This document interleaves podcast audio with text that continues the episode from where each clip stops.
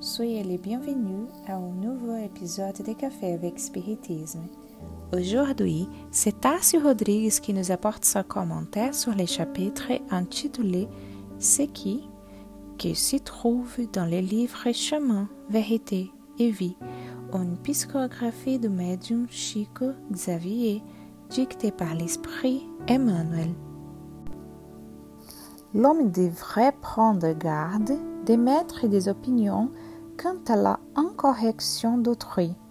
Un avis inconscient ou léger peut conduire des désastres bien plus importants que l'erreur des autres, convertis en objet d'examen. Naturellement, certaines responsabilités exigent des observations prudentes et patientes de la part de ceux à qui elles ont été conférées. Un administrateur doit analyser les éléments humains qui intègrent ses services. Un magistrat, payé par les économies du peuple, se doit d'examiner les problèmes de la paix ou de la santé sociale en délibérant avec sérénité et justice pour la défense du bien collectif. Néanmoins, il importe de comprendre que des hommes comme eux, vous l'attendu et la délicatesse de leurs obligations spirituelles souffrent beaucoup quand ils sont amenés à ouvrir à la régénération d'êtres vivants, déviés ou maladifs, à cheminer à eux et du trésor de leurs responsabilités. Sur la route quotidienne, on constate d'ailleurs bien trop d'individus qui ont pour défaut la précipitation et les tourderies. Nous croyons qu'il serait utile à chaque disciple de se souvenir du rôle exact qu'il joue dans la vie présente quand il est assailli à des considérations insensées et avant de répondre aux questions tentantes, qu'il s'interroge. Ce sujet m'intéresse-t-il? Qui suis-je?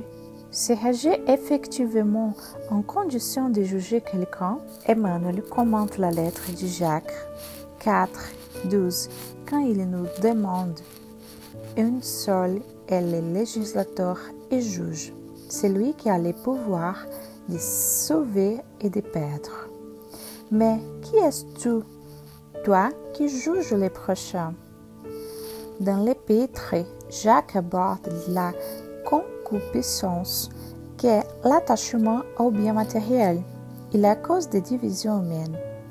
Il dira dans une comparaison très emblématique du verset 4 de ce même chapitre que celui donc qui voudra être ami du monde se constitue ennemi de Dieu.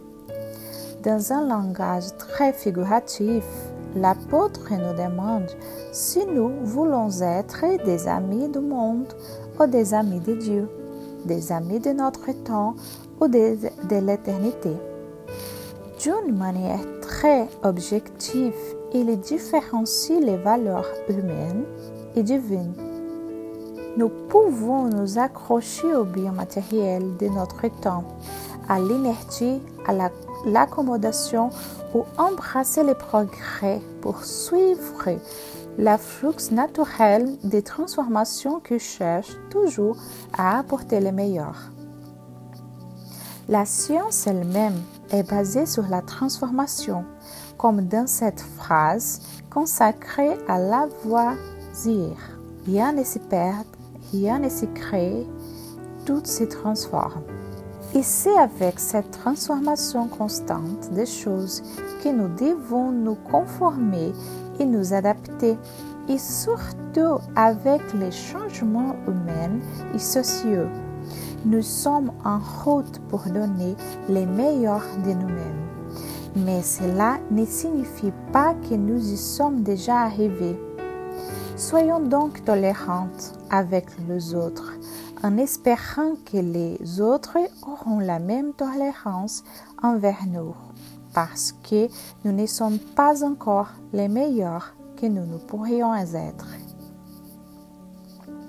Beaucoup d'épée et jusqu'au prochain épisode du podcast Café avec Spiritisme.